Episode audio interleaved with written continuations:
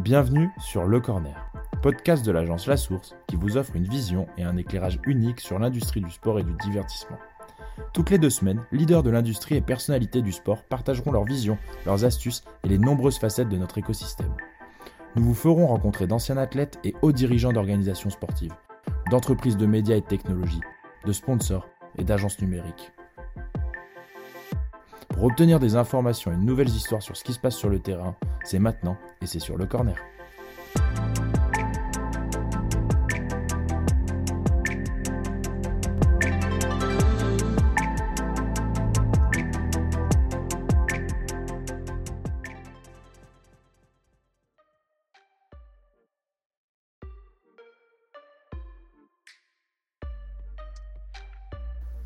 À toutes et à tous et bienvenue sur ce nouvel épisode. On a eu le plaisir de recevoir Pierre Guillonnet Dupéra, directeur de communication du Grand Prix de France, quelques jours avant la reprise de la Formule 1. Passionné de sport automobile depuis le plus jeune âge, Pierre a commencé sa carrière au sein de la FIA où il a occupé différentes fonctions. D'ailleurs, vous verrez au début de l'épisode, Pierre est assez modeste dans sa présentation, mais en fait, il a fait quand même beaucoup de choses au sein de la FIA, jusqu'à côtoyer les hauts directeurs et en apprendre beaucoup à leur côté. Aujourd'hui en charge de la communication du Grand Prix de France, mais aussi responsable de la RSE, il nous a partagé les dessous de certaines collaborations et comment s'organise un Grand Prix au mythique circuit du Castellet. J'espère que vous apprécierez cet échange et je vous souhaite une bonne écoute.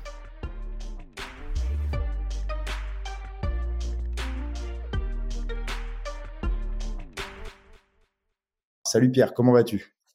Salut, écoute, ça va très très bien. Merci de m'accueillir euh, dans votre podcast. Et écoute, bah Pierre, du coup, tu, tu travailles euh, donc pour pour nos auditeurs qui ne connaissent pas Pierre. Pierre travaille donc euh, en, en, tant que directeur de la communication du, du, Grand Prix de France pour la notamment la Formule 1. Euh, du coup, la première chose que j'aimerais te demander, alors on, va avoir plein de questions. Euh, forcément, on est on est on est excité par la Formule 1 et on le disait juste avant de, de, de commencer ce tournage. Parce que la Formule 1 a retrouvé ses lettres de noblesse depuis quelques années. Euh, mais avant de parler de tout ça, Pierre, est-ce que tu peux te présenter un petit peu ton parcours, d'où tu viens, euh, que ce soit professionnel, euh, voilà, enfin ce que tu veux, mais est-ce que tu peux te présenter un peu pour, pour nos auditeurs? Ouais, écoute, je, moi je suis charentais, je suis d'Angoulême. Euh, j'ai fait mes études là-bas. Il y a peu de gens d'Angoulême, donc c'est important de le spécifier.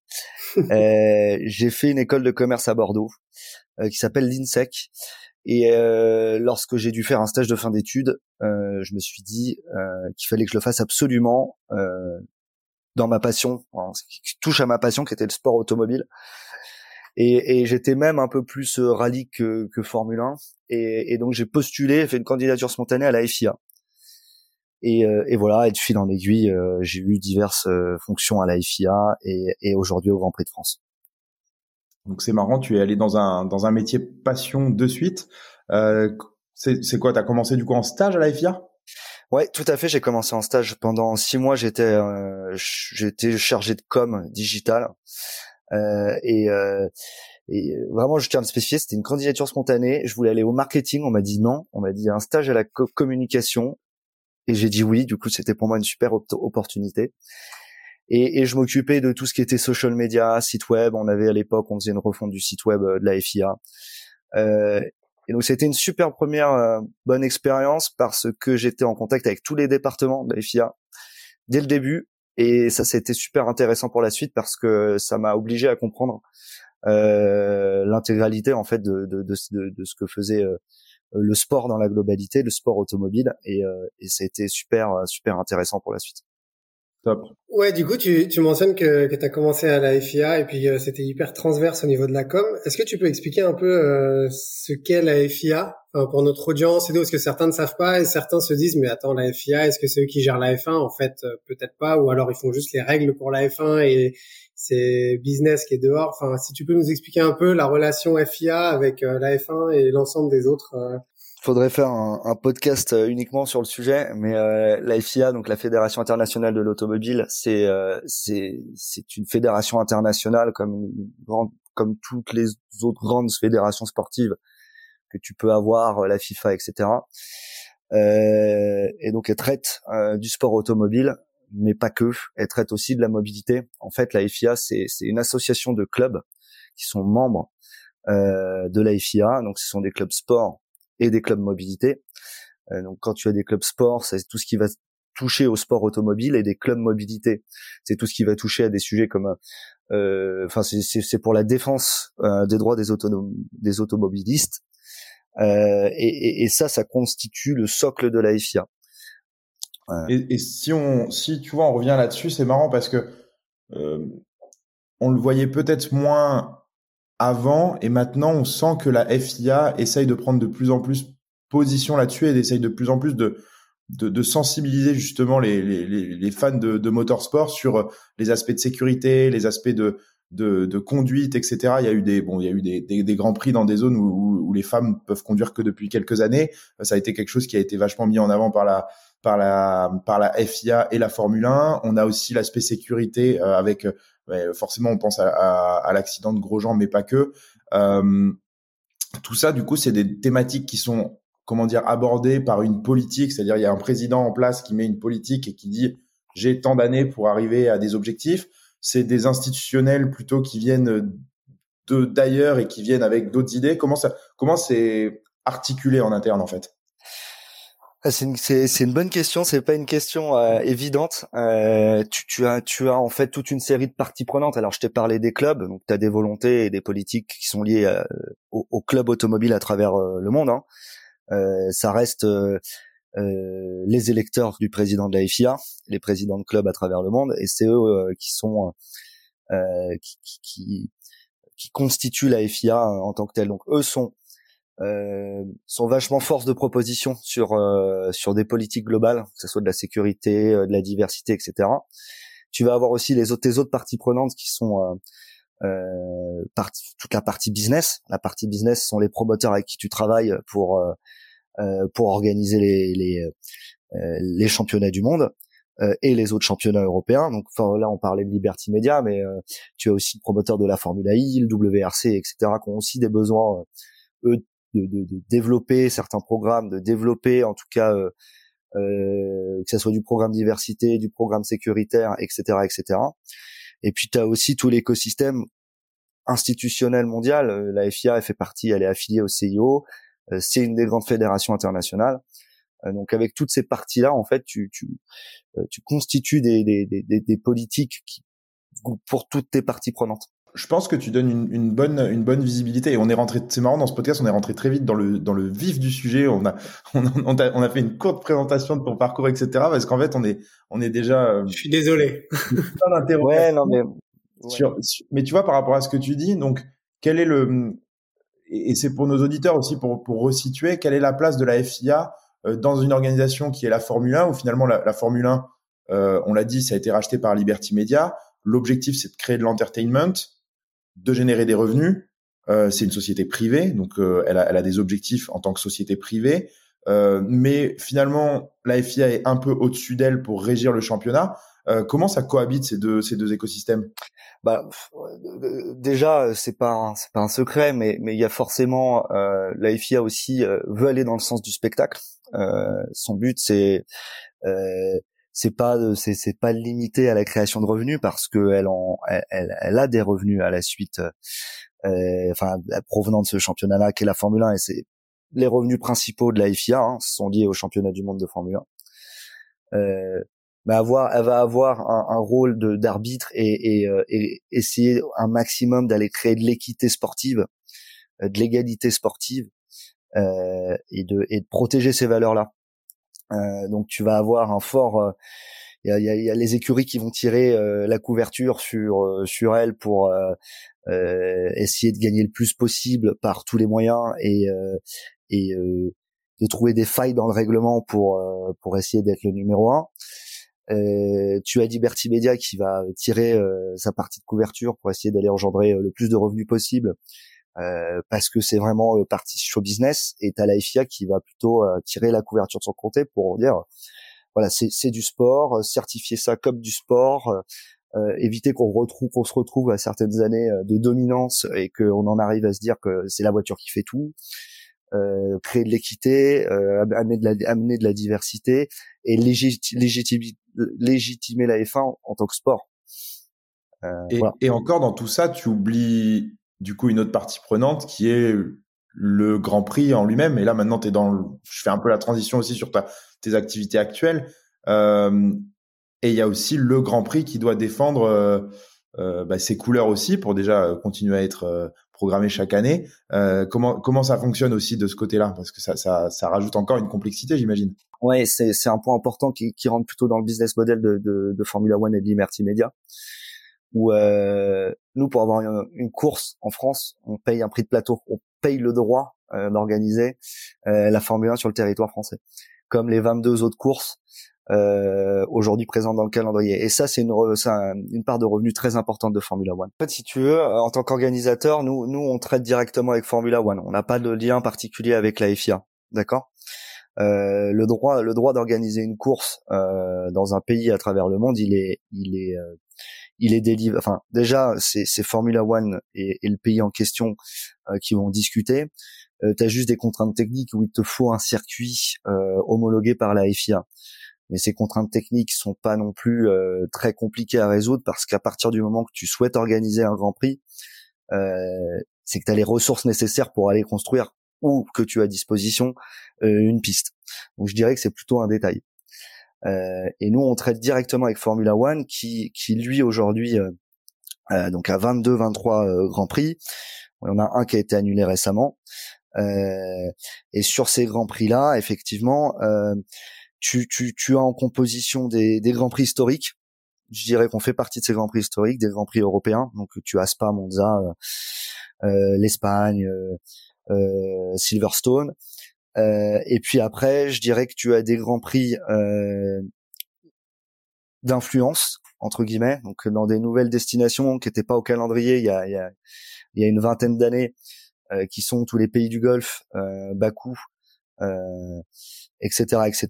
Et puis tu as d'autres, euh, tu as d'autres pays pour constituer le championnat du monde qu'on ont toujours eu aussi, pas forcément dans l'historique, mais qui sont arrivés un peu plus tardivement, mais voilà, hein, des grands prix comme, euh, euh, enfin, je vais me faire taper dessus, mais mais mais Grand Prix de Chine, Grand Prix du Japon, qui reste quand même assez vieux, mais mais qui est un peu moins vieux que certains. Euh, tu as toute cette typologie, de Grand Prix qui permettent plusieurs choses. D'une part, de constituer le championnat du monde. Deuxièmement, de développer aussi des marchés broadcasters, de, de développer des marchés euh, de sponsors et aussi euh, de légitimer ton produit Formule 1. Et si on, si du coup on reste sur euh, focus sur ce, cet aspect euh, euh, Grand Prix et local, donc par rapport à tes fonctions aujourd'hui, euh, ça fonctionne comment du coup l'organisation d'un Grand Prix en France? C'est quoi les différentes étapes? Et toi, c'est quoi du coup ton quotidien là-dedans? Je pense que c'est important de le comprendre. nous, nous, on est revenu au calendrier en 2018 après 10 ans d'absence. Avant, c'était à Manicourt. Euh, là, c'est au circuit Paul Ricard, au Castellet, à côté de Marseille. Et en fait, c'est revenu sous l'impulsion de, de, de, personnalités politiques euh, de la région et qui sont nos financeurs aussi et qui ont monté ce projet-là et qui eux euh, passionnés, euh, passionnés, mais aussi euh, voyant une opportunité de créer des retombées économiques pour le territoire et un rayonnement médiatique pour le territoire, c'est dit, il faut qu'on fasse revenir le Grand Prix en France. Donc il revient en 2018. Euh, on est un GIP. Aujourd'hui, c'est une forme assez classique, euh, organisation euh, sportive pour des événements de, grande ampleur. Hein. les Jeux 2024, la World Cup de rugby sont, sont sous ce format, sous cette structure juridique GIP. Et donc le Grand Prix revient en 2018 et, et, et, et du coup, euh, mon boulot, c'est quoi? Je fais une transition euh, très rapide, mais euh, euh, directeur de la communication, j'ai plusieurs objectifs. Euh, moi déjà, je suis arrivé après une année compliquée 2018 où où il y avait des bouchons, il y a eu beaucoup de bouchons. Euh, je sais pas si. Ouais. Comment ça, des bouchons pour pour pour aller au Grand Prix ouais, il, y a eu beaucoup de euh, problèmes, il y a eu beaucoup de problèmes d'accès en fait euh, au Grand Prix hmm. en 2018, victime de son succès. Et moi, j'arrive en 2019 où euh, une édition réussie commercialement, mais mais compliquée euh, sur sur la fin de l'édition pour des gens qui sont restés qui sont restés bloqués pendant un petit moment.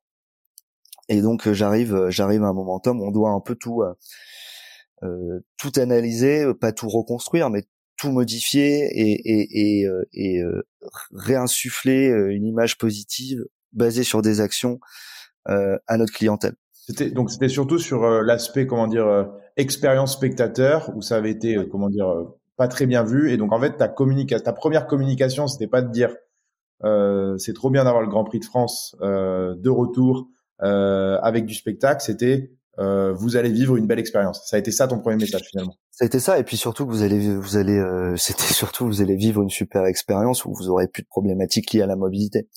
Et, et euh, mm. ça a freiné beaucoup beaucoup de gens. Donc on a fait une, année 2019 bien, mais on aurait pu en faire une meilleure. Voilà.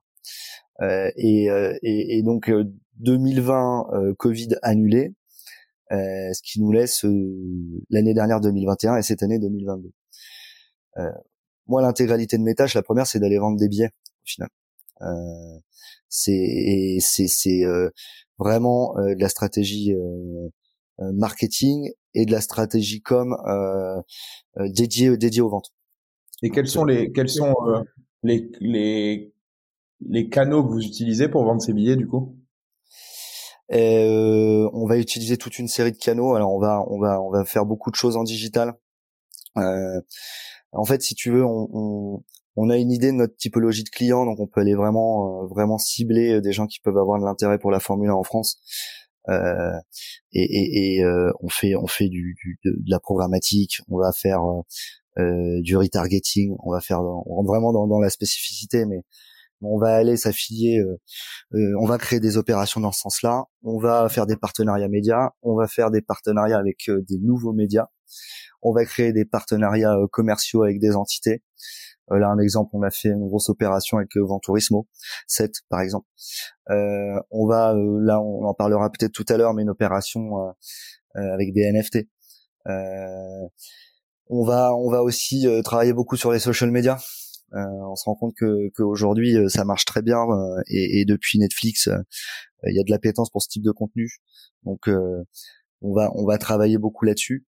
Et après on a d'autres développements euh, pour les ventes, mais qui rentrent pas trop dans mon dans mon scope, qui sont liés au tour opérateur, euh, à des distributeurs classiques, Fnac, etc., euh, etc. Ok. Tu tu as parlé pas mal d'activation. Alors tu as cité notamment un projet NFT, donc vous utilisez voilà différents canaux et différentes innovations aussi. Ça, ça consiste en quoi? Tu veux nous en dire plus? Peut-être sur ce projet NFT, on peut déjà l'aborder, ou même, même sur d'autres projets que vous, vous mettez en place cette année? Euh, ouais, on peut l'aborder. En fait, si tu veux, j'ai été contacté par euh, par une startup qui s'appelle InRift, euh, euh, qui m'a présenté euh, leur création, qui était des wearables, euh, donc qui sont des, des, des vêtements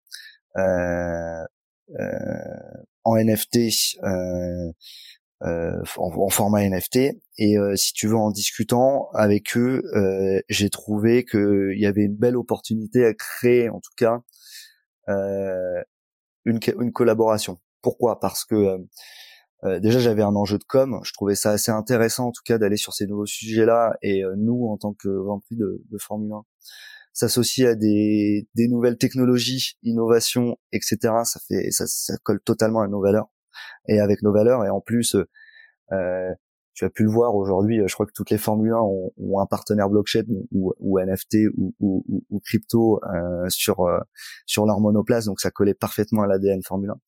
Et deuxièmement, il y avait forcément aussi un intérêt commercial.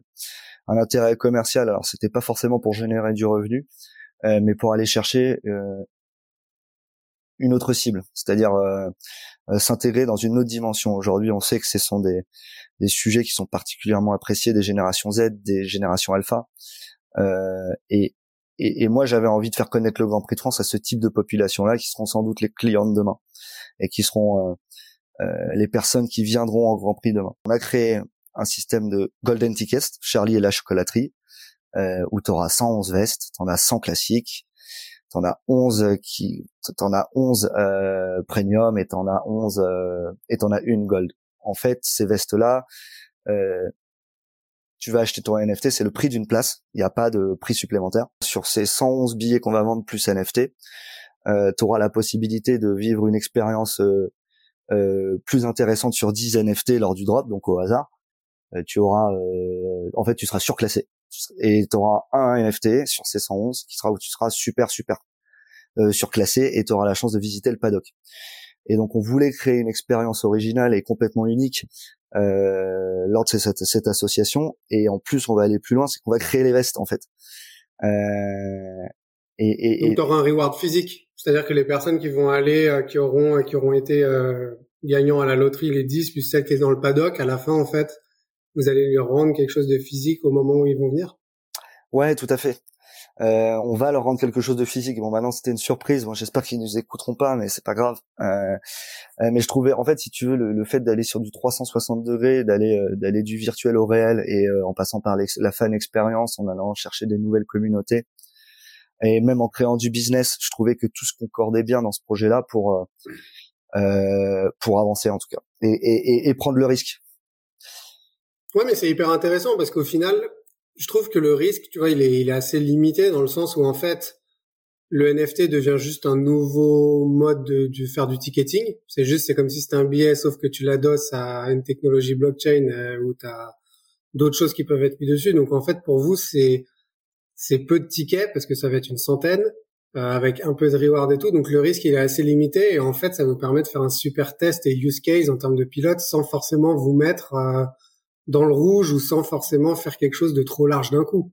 Donc c'est hyper smart en fait. Ouais, mais t'as totalement raison. Alors euh, voilà, c'est vraiment sans, c'est pas c'est pas péjoratif ou méchant ce que je vais dire, mais euh, j'ai des collaborateurs qui sont plus âgés que moi, j'ai un directeur général qui est plus âgé que moi, et si tu veux créer cette opération là où qui est très simple, me permettait d'aller euh, dans le futur pouvoir imaginer auprès de ses collaborateurs de développer d'autres solutions en NFT qui nous permettraient euh, de régler des problèmes de sécurité, de régler des problèmes de second marché, euh, de billetterie par exemple.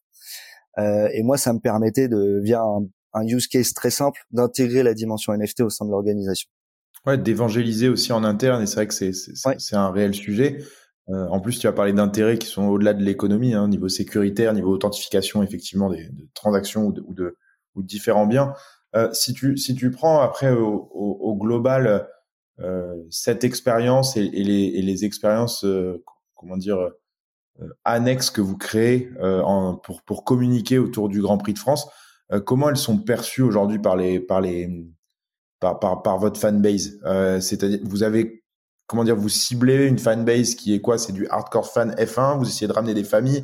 Vous avez siloté des stratégies de communication différentes. Parce que là, tu me parles des NFT, donc de toucher une population jeune, euh, plutôt orienté digital euh, Comment vous allez quel, est le scope d'activité que vous avez autour en fait Parce que j'imagine que ça c'est que un tout petit, euh, une toute petite activation parmi plein d'autres. Mmh. Euh, c'est, votre stratégie, elle est établie comment? Bah déjà, on établit notre stratégie sur, comme toute autre entreprise, sur les produits qu'on, qu'on a à vendre. Ouais, bien sûr. Nos produits sont, sont uniquement des tickets sur deux, deux, un jour, deux jours, trois jours.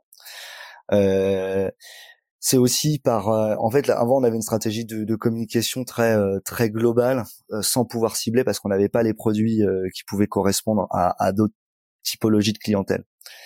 On a eu un développement fort de la billetterie avec l'intégration de nouveaux produits et aujourd'hui en fait il y a eu un développement de produits qui nous permet d'aller cibler des populations particulières. Je te donne un exemple. On a développé un produit 16-25 donc euh, vraiment, on va aller chercher des jeunes euh, où ils achètent à plusieurs copains, euh, ça leur coûte moins cher, etc. On a développé un produit qui n'existait pas, vraiment dans le hardcore fan, Tribune Pierre Gasly.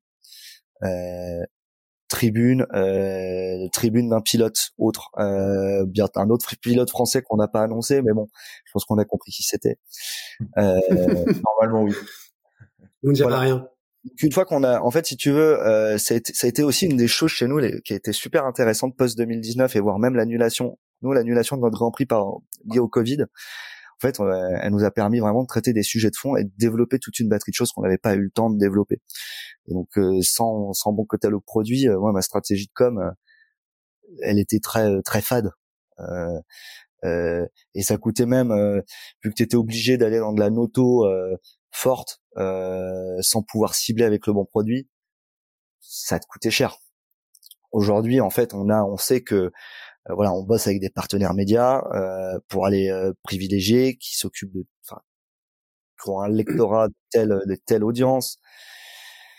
Euh, on va ça t'a donné le temps en fait, c'est ça, c'est ça que tu es en train de dire, c'est que la, la, pandémie ou en tout cas le fait d'être annulé, est-ce que ça t'a permis de poser un peu plus une strat Parce que de ce que tu racontes, tu vois, enfin pour nos auditeurs, j'imagine, tu sais, quand tu penses à un directeur communication, tu, tu peux penser au sens traditionnel du terme, un peu à RP, aussi journaliste, enfin ça, j'imagine qu'il est aussi dans ton scope, mais là c'est vraiment aussi il y a le côté euh, très marketing, limite très proche des CRM Enfin, c'est, vraiment euh, limite une stratégie euh, CRM et limite d'acquisition de, de nouveaux customers, quoi. Donc c'est en fait c'est hyper intéressant. Et ce que tu dis, c'est la pandémie vous a permis un peu plus de réfléchir ou en tout cas de de mieux prioriser ou de stratégiser un peu ces, ces, ces différents objectifs. Ouais, ouais, ouais. Bah, clairement, en fait, il faut savoir qu'on est une petite équipe de 20 personnes à l'année, euh, qu'il y a mmh. encore des gens qui me disent euh, c'est pas possible que euh, l'organisation d'un Grand Prix ça te prenne un an. Mais euh, on n'a pas parlé de mes expériences passées, mais je travaille plus que quand j'étais euh, sur tous les Grands Prix en tant que responsable média pour la FIA. je, t'assure que je travaille beaucoup plus. Alors pour l'anecdote, pour nos auditeurs, il faut savoir que là, Pierre est au ski en ce moment même. Donc, il est peut-être en train de nous mentir. Écoute, j'ai skié deux fois depuis euh, depuis le début de cette soi-disant semaine de vacances et tu vois, je suis, je suis avec vous mon dernier jour de ski à 16h30. C'est vrai que t'es quand même gentil au lieu d'être euh, au, au, bar d'altitude, tu es avec nous euh, pendant, et, pendant.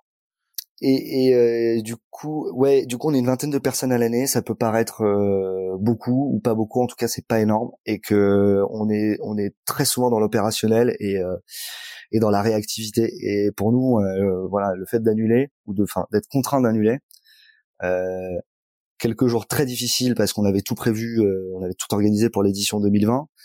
Euh, mais tu vois, on a fait, on a eu, on a eu, on a saisi, saisi ça comme une opportunité. On a, j'ai passé deux mois à refaire toute l'identité visuelle, à réfléchir à toute l'identité du Grand Prix de France, son image, son positionnement, euh, ce qu'à à travers cette identité, ce qu'on a envie de véhiculer, ce qui correspondait à nos parties prenantes, avec mon collaborateur de la billetterie, on a réfléchi à des nouvelles stratégies euh, de promotion des ventes. Euh, lui, il a réalisé des études euh, quali et quanti. Toutes ces choses-là, par exemple, qui sont des, des, des, des détails et qui peuvent paraître des choses classiques à toute organisation.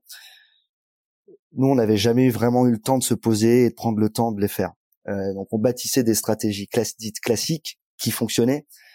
Mais aujourd'hui, les stratégies qu'on bâtit, elles sont beaucoup plus héroïstes euh, parce qu'on a eu on a eu ce temps à sa disposition que euh, que peu de gens ont euh, parce que tu es toujours dans l'urgence, parce que tu dois faire du chiffre, tu vas à fond, parce que tu es dans la réactivité, etc. Donc euh, un super bon moment euh, de, de avril à tu vois on a même bossé tout l'été, on s'est fait des séminaires dans tous les sens. Euh, juillet et août, on était on n'était pas en vacances, on était en train de bosser tous ensemble pour préparer l'édition 2021. Ça c'est c'est ouais, non, c'est hyper cool et puis c'est c'est vrai qu'on le voit beaucoup dans les organisations sportives ce côté où tu t'arrives pas à sortir la tête de l'eau parce que tu es tout le temps en train de voyager ou en event et dans la livraison en fait de ce que tu as de tes droits et de tes différentes organisations, enfin de tes différentes compètes. Donc euh, ouais, ça fait complètement du sens. Et euh, j'étais en train de me demander, et du coup vous, en fait, en tant que Grand Prix historique, ça a été quoi euh, Enfin, sans nous divulguer euh, forcément euh, toute la secret sauce et puis un peu vos, votre, vos résultats, mais c'est c'est quoi un peu Qu'est-ce qui est sorti un peu de ce constat ou de ces études démographiques ou de vos research quantitatives et, qualitatives? Et, comment le, positionnement Grand Prix de France aujourd'hui, c'est c'est quoi à peu près sa, force ou là où vous voulez aller entre guillemets? Écoute, on s'est rendu compte qu'on avait quand même une population assez euh, assez âgé, enfin je vais me faire tuer encore, euh, assez âgé parce non, c'est pas du tout le mot que je voulais dire. Une population. Pas, toutes les organisations sportives ont une population euh, assez âgée et en général, elles ont pas de first party data, donc euh, tu vas pas te, faire tuer, je pense. Non, mais parce que si je te dis que pour moi 40 ans c'est assez âgé, je vais me faire tuer par les auditeurs euh, parce que j'ai pas du tout 40 ans en fait, c'est pour ça. Euh, non, non, mais en fait, on a, c'est quelque chose de très global à la Formule 1. Euh, la moyenne d'âge du, du spectateur et la moyenne d'âge du téléspectateur, elle était très très vieillissante. Euh, on en arrivait avant Netflix à être dans l'ordre du, je crois, du téléspectateur qui avait 48 euh, ou 50 ans d'âge moyen, pour te dire. D'où Netflix par la suite, mais on y reviendra peut-être plus tard. Nous, on rentrait à peu près dans cette typologie-là. Hein. On était dans, dans du, euh, dans du 45, 42 ans. De, c'était des gens qui avaient connu à l'époque Manicourt. C'était des gens qui avaient connu la F1 en clair sur TF1. Ce sont des gens qui, qui avaient besoin de revivre ces expériences-là Formule 1 on a on a on a on a décelé ces informations là et puis on a décelé aussi bon ça on les avait déjà en data mais que on était très très local en fait. Très très région sud très à proximité euh, et beaucoup d'hommes. Principalement des hommes. Et euh, et euh, et aussi on a ces études nous ont révélé que nos acheteurs avaient une image très élitiste de la Formule 1 le prix était très très élevé c'est-à-dire je te donne un exemple euh, les Parisiens, les Parisiens, sans aller consulter notre site, ils pensaient que le prix de nos, ils, donnaient un prix moyen de place quatre fois supérieur au prix qu'on pratique aujourd'hui pour venir au, Grand Prix de France. Pour te dire à quel point c'était cher. Sur une base de, de 200 euros, ils pensaient que le billet en valait 800. Donc, euh, euh, il y, avait beaucoup de freins de ce côté-là. Et c'est quoi le panier moyen à peu près d'un, d'un, d'un fan qui vient au Grand Prix? Alors, juste billet, c'est entre 2 et 300 euros. Ok. Et après, en consommation, si tu prends le panier global avec le merchandising, euh, food and beverage, etc. On ne l'a pas en détail. C'est sur des choses sur lesquelles on travaille. Euh, c'est un peu compliqué de l'évaluer aussi, vu que tu as beaucoup de personnes, en tout cas, qui viennent de la région. Donc c'était, c'était pas, on n'est pas allé aussi loin euh, dans l'étude, mais euh, mais c'est quelque chose sur lequel on va travailler et euh, mais ça, c'est quand même un certain coût. Donc comment tu rends notre stratégie en voyant ça, c'est comment tu rends la F1 plus accessible, comment tu la rends plus nationale, parce que c'est c'est c'est pas uniquement le Grand Prix de la région Sud, hein, c'est le Grand Prix de France de Formule 1. Euh, comment tu vas chercher des personnes qui sont en dehors de ta de ta de ton de, ta fanbase classique ou ta fanbase de l'époque du dernier Grand Prix de 2008 à Manicourt. Comment tu vas chercher euh, des gens qui viendront euh, au Grand Prix. Et, vraiment c'est une volonté de se dire euh, juste pour dire j'y étais. À la limite la F1 la F1 deviendrait un prétexte stratégiquement en fait c'est ce qu'on a envie de faire. C'est que la F1 devienne juste une des activités de ton week-end. Euh, voilà. Je sais pas j'ai l'impression de pas avoir répondu totalement à tes questions Jean-Baptiste. Ah si si carrément carrément carrément en fait c'est hyper intéressant de voir votre point de départ sur justement votre typologie des fans et comprendre vos freins et après du coup comment vous y répondez et tout et du coup pour moi, là, ce qui, ce qui sera enfin, ce qui sera intéressant d'entendre, c'est qu'est-ce que vous avez mis en place du coup? Tu disais euh, c'est très localisé, euh, les prix, enfin, étaient perceptions très hautes. Du coup, c'est que vous avez mis en place, bon, je t'en ai parlé un peu au début de cette stratégie omnichannel où vous avez fait différents partenariats. Donc, j'imagine vous êtes allé voir différents partenaires pour rajeunir cette fanbase.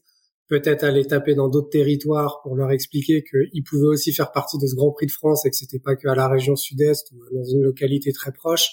Mais tu vois, c'est c'est intéressant de voir toute cette démarche et comment dans ton équipe, en fait, c'est des choses qui peuvent être aussi répliquées par euh, potentiellement certaines personnes qui nous écoutent. Tu vois, je me mets dans les dans les choses d'un autre directeur comme dans une autre organisation sportive. En fait, c'est hyper intéressant de voir euh, tout le travail et tout le tout le, tout le boulot que vous avez fait de, du point de départ, euh, de comment vous, vous, avez essayé de changer et les ingrédients que vous avez mis dedans. Quoi. Donc c'est intéressant. Moi, surtout que tu te dis que tu pars en fait finalement presque d'une feuille blanche euh, il y a quatre ans. Exactement. En, fait, euh, en, fait, voilà, tu pars d'une feuille blanche parce que tu peux même pas compter 2018. Euh, 2018, tu, je veux dire, t'avais, euh, t'avais tous les médias qui, te faisaient surfer sur une vague énorme parce que t'es le retour du Grand Prix de France. Donc en fait, euh, je dirais que même cette base, elle n'est pas nécessairement exploitable en fait. Euh, je pense que la première base qui était un peu plus saine, c'était en 2019 où malgré les problèmes de mobilité, tu avais déjà une typologie de clients euh, qui ressemblait davantage euh, à ta fanbase et, et, et ce qu'elle était et comment tu la faisais évoluer et comment tu l'as essayé de, de, de, de, de l'enrichir. Et euh, justement, sur cette fanbase, euh, bon, on a parlé de population vieillissante, il y a on, a, on, a, on a bien sûr cité Netflix. Euh, vous, vous arrivez à capitaliser sur ce que met en place la Formule 1 de son côté. Ils vont consulter aussi. C'est comment c'est parce qu'il y a, une, il y a une, on va dire, il y a une communication à deux étages. Il y a la Formule 1 qui communique d'un côté, qui a un intérêt à communiquer sur le Grand Prix de France, et vous, vous avez intérêt à utiliser l'image de la Formule 1 pour euh, rayonner aussi. Donc, euh, ça, ça se passe comment cette, euh, cette, cette relation? Bah, écoute, cette relation, nous, nous, on est en contact de façon euh, pas quotidienne, mais presque avec les équipes de Formula One. Après, il faut savoir que Formula One te laisse quand même une, une, une liberté dans ta stratégie. Euh, pas en termes de contenu et enfin et d'image, mais plutôt de de, de, des choix stratégiques que tu vas faire. Euh, tout simplement parce qu'ils ont raison de considérer qu'il n'y a pas mieux que le promoteur local euh, pour aller développer le marché, euh, son marché ticketing, en tout cas aller vendre ses billets. Mais l'objectif de Formula One, c'est pas uniquement de vendre ses billets, mais il sait que le promoteur local va faire parler de Formule 1 euh, de la meilleure des façons possibles, étant donné qu'il est connecté. Nous, on essaye de se rapprocher un maximum de, de, de, de, de l'image de la Formule 1 en gardant notre identité. Euh, et ça correspond à certains choix stratégiques comme notre accroche, c'est, la Summer Race, mais parce que euh, tu as la Fiesta Race à Mexico, tu as la Night Race à Singapour, et puis nous, ça faisait sens de l'appeler comme ça. Voilà, c'est un exemple. Hein.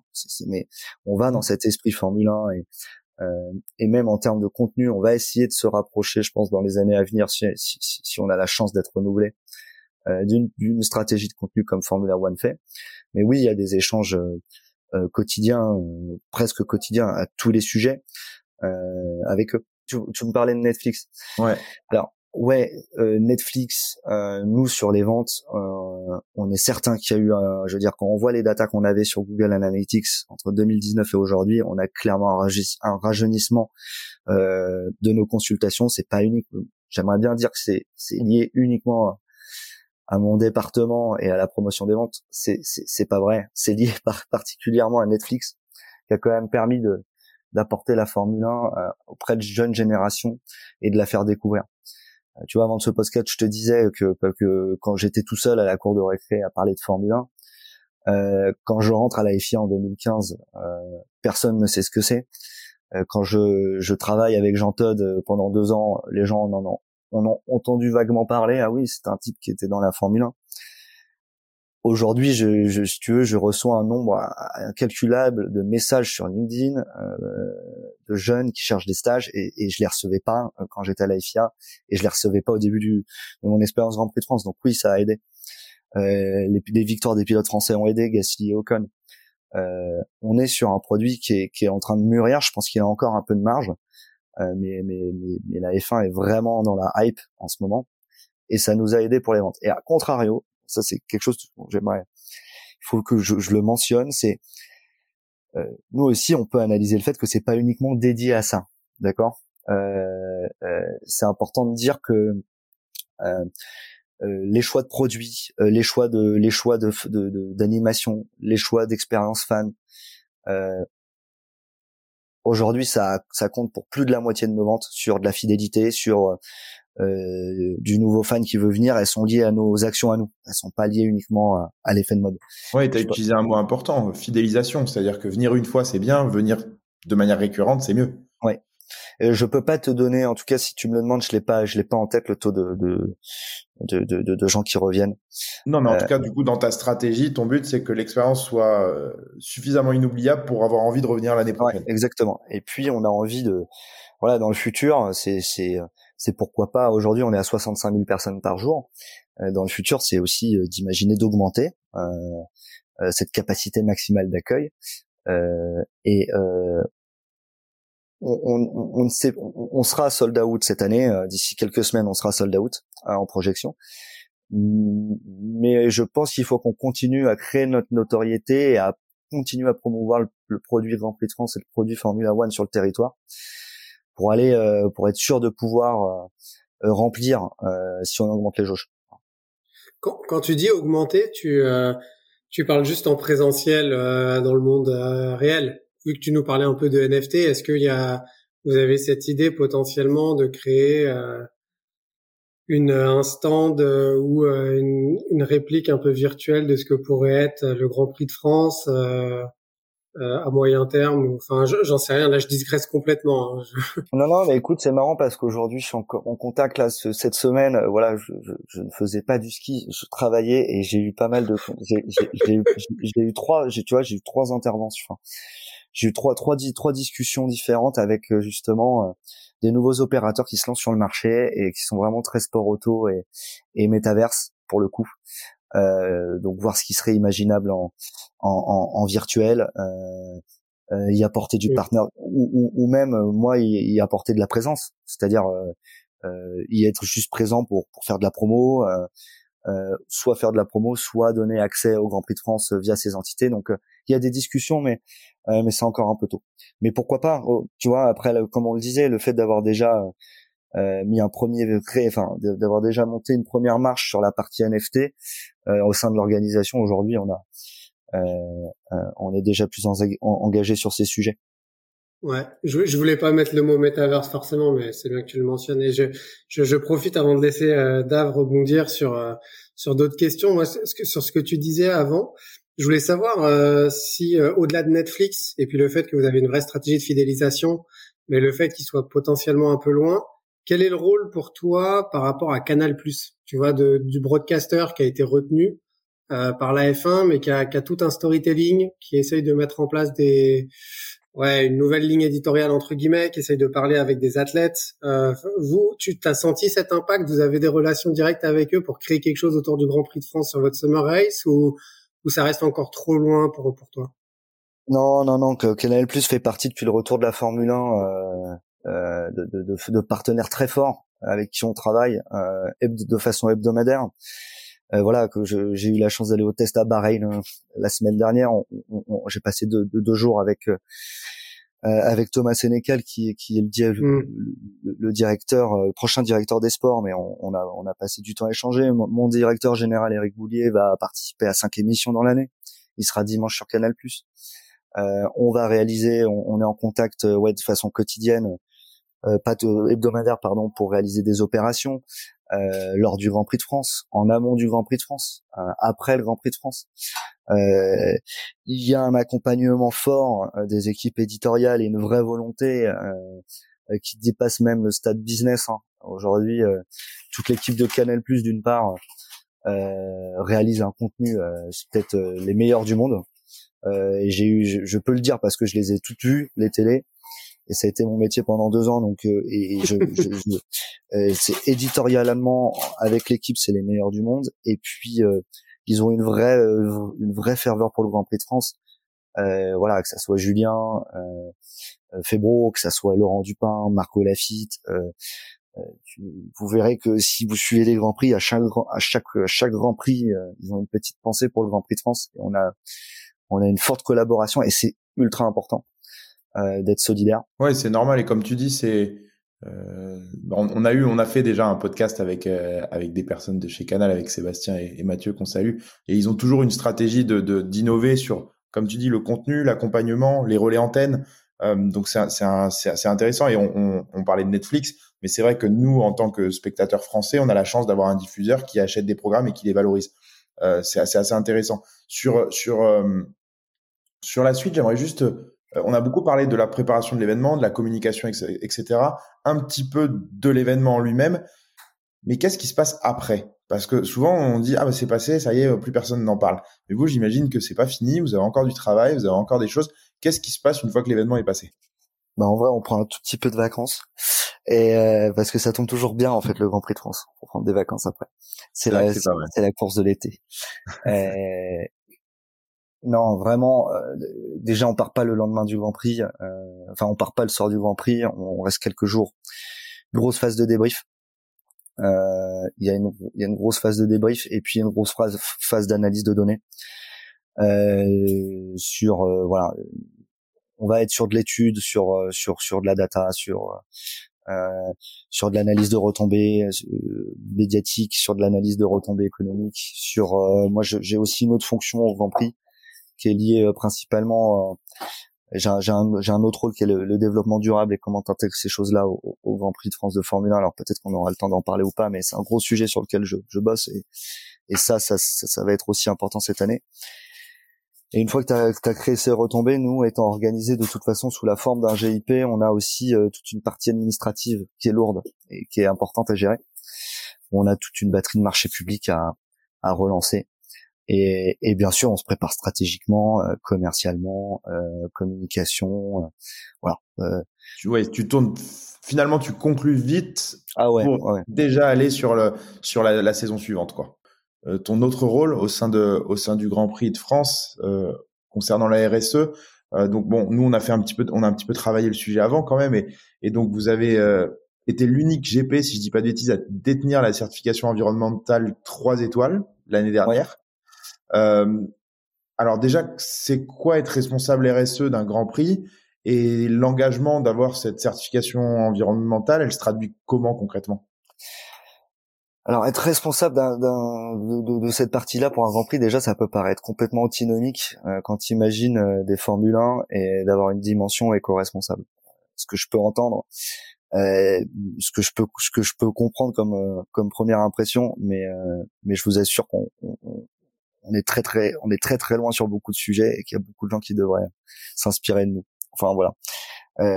moi, j'ai surtout un rôle de coordination sur ces sujets-là euh, ça a été, c'était déjà dans l'ADN du retour du Grand Prix qu'il y ait cette dimension-là quand, quand le Grand Prix est revenu en France.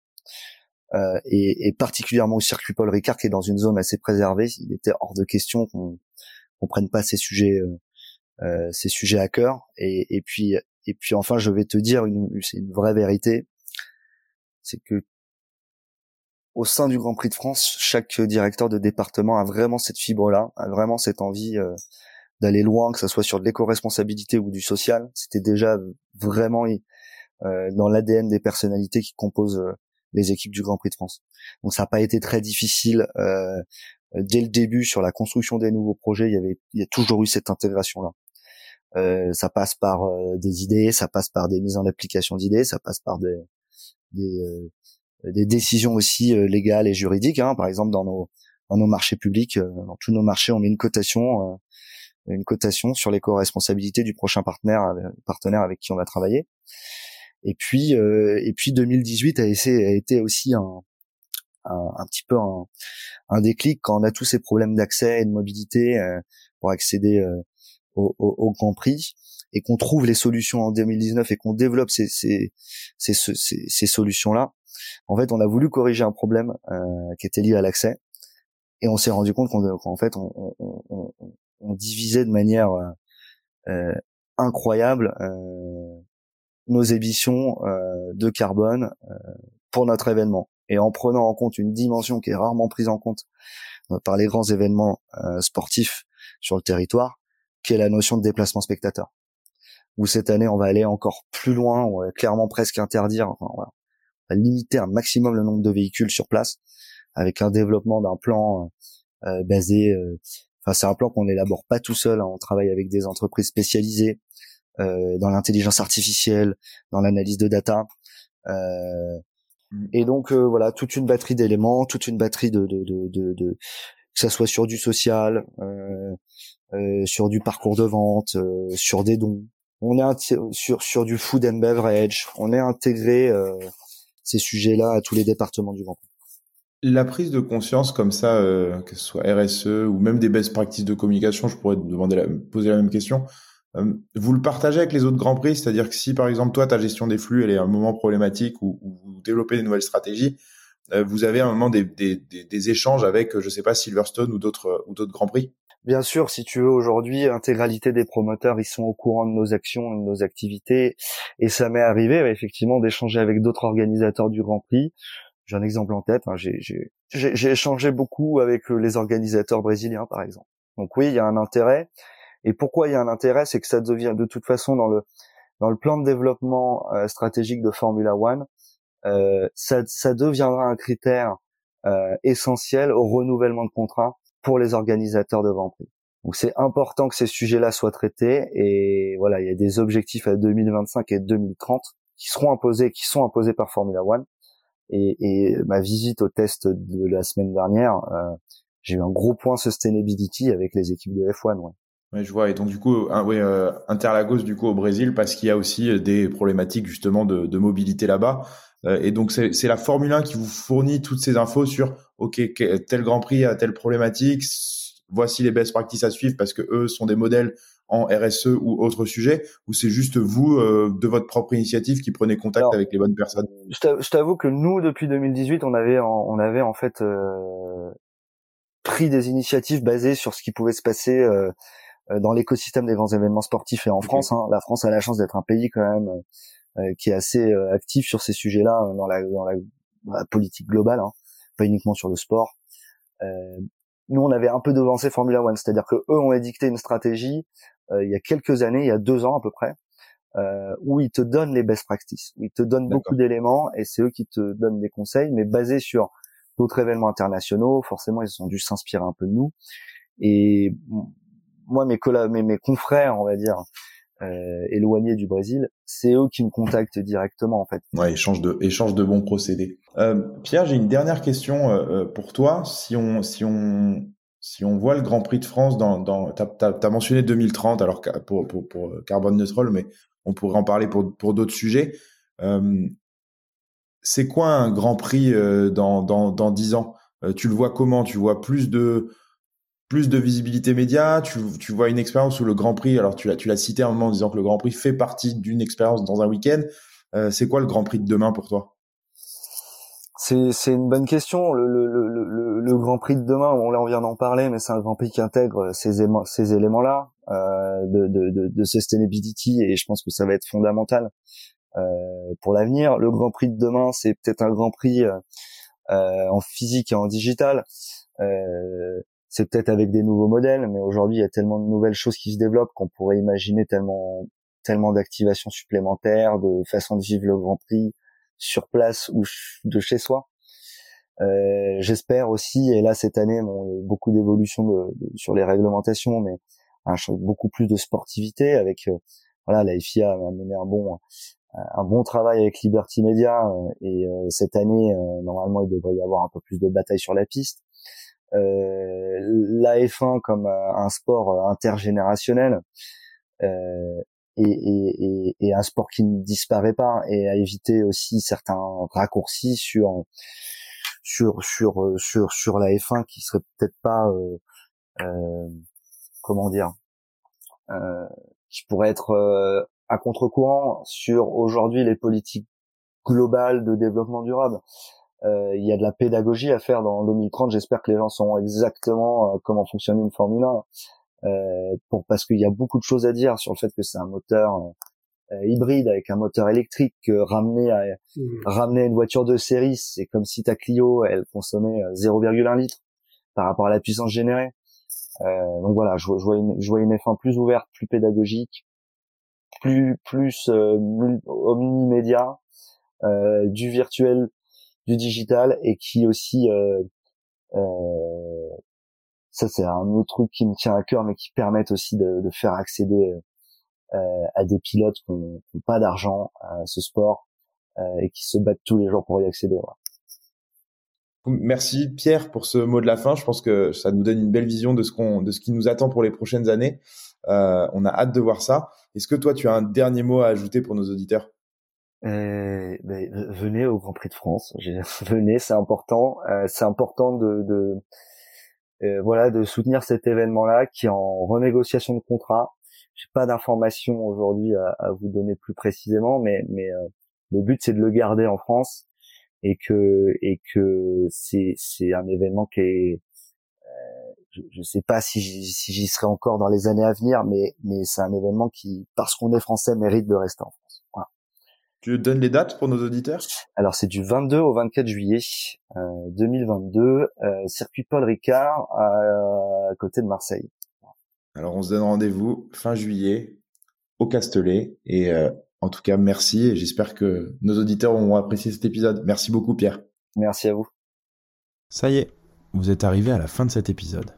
On espère que vous l'avez apprécié et si c'est le cas, n'hésitez pas à lui donner 5 étoiles sur votre plateforme d'écoute préférée. En attendant, vous pouvez toujours visiter notre site internet www.lasource.io pour en savoir plus sur nos activités ou tout simplement vous abonner à notre newsletter pour recevoir le meilleur de l'actualité sport et tech chaque mois dans votre boîte mail. Et je vous dis à bientôt pour un nouvel épisode Le Corner. Le Corner.